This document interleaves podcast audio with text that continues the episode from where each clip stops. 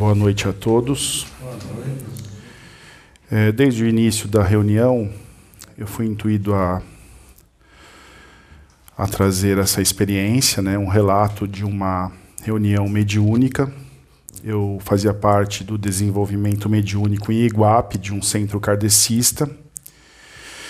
Então, nos centros kardecistas funcionam é, primeiro uma hora, uma hora e pouco ali um evangelho, né? E depois a equipe de médiums fica para os trabalhos de desobsessão, né? Os, os visitantes é, voltam para suas casas e há aquele diálogo com os espíritos, né? De todos os tipos, doutrinação, enfim. Não é esse o foco.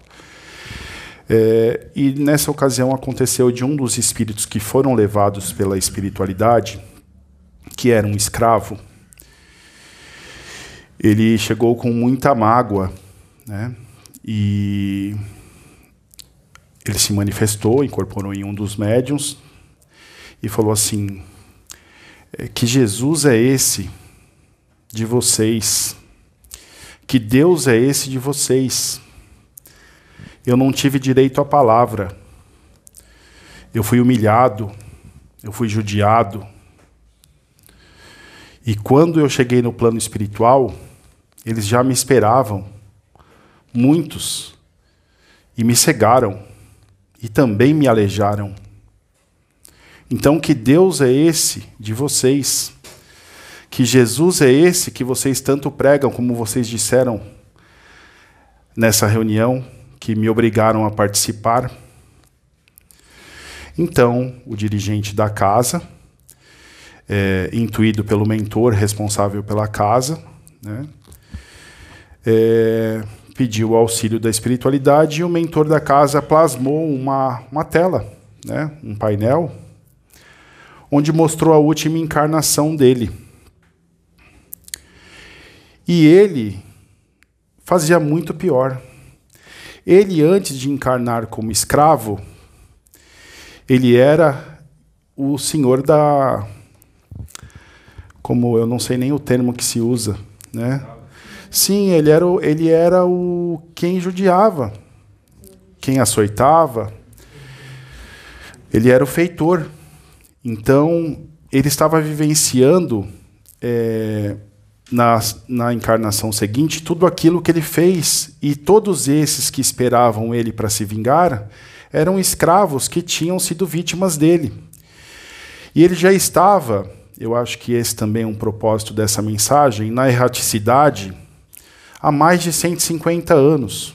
Eu, eu não, não sei se chegam a 200 anos, né, mas vou dizer entre 150 e 200 anos, é, não aceitando ajuda, né, não acreditando em, em Jesus, não acreditando em Deus, e se achando vítima é, da vida, da encarnação, de tudo que tinha acontecido para ele. E, na verdade, é, ele estava sendo é, beneficiado né, na oportunidade de pagar por tudo aquilo que ele tinha feito, sofrendo as mesmas coisas, porque era necessário. Por isso Jesus falou em bainha sua espada, Pedro, né? Quem matar pela espada, pela espada perecerá, não foi assim? Então ali estava exemplificada a lei do retorno. E quando isso foi mostrado para esse espírito, que ele viu as atrocidades que ele cometia, ele entendeu que na verdade ele ainda, é, ainda tinha Deus sido brando com ele, porque ele tinha feito muito pior com muitos, né? muito mais do que ele sofreu. Então, é, a lei do retorno ela é implacável. Então é importante que nós aceitemos tudo que a gente é, precisa passar. Porque muitas coisas são nossas escolhas né, em uma encarnação e a gente colhe aquilo que planta desta encarnação.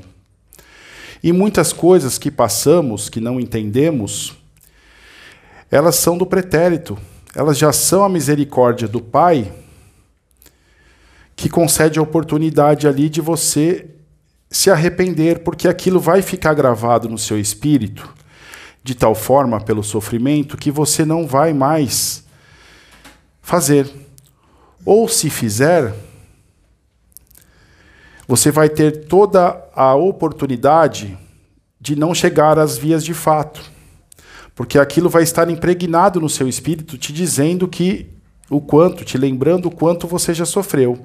Se você insistir no mal, vai perder essa oportunidade e vai ter que passar de novo por aquilo. Então, a gente precisa aceitar as coisas que nos acontecem, que não dependem de nós, e darmos graças, porque nós não lembramos do pretérito, daquilo que já fizemos.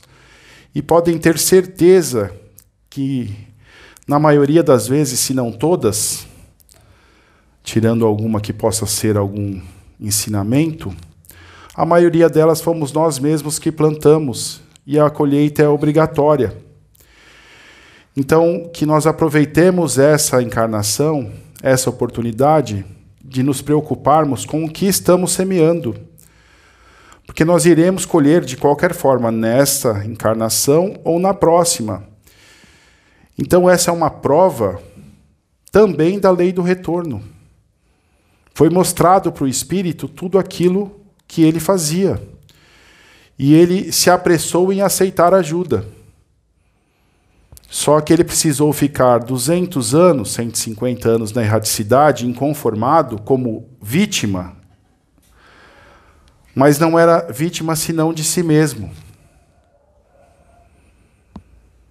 Então, essa é a, a mensagem que eu fui intuído a passar: que nós não passamos por nada que nós não tenhamos plantado no passado ou que não tenhamos feito por escolhas nessa vida. E é da nossa responsabilidade todas essas consequências. Então, mesmo no sofrimento ou naquilo que não entendemos, devemos dar graças. Porque se o Pai permitiu, é porque era merecido por nós. É isso que eu fui intuído a passar.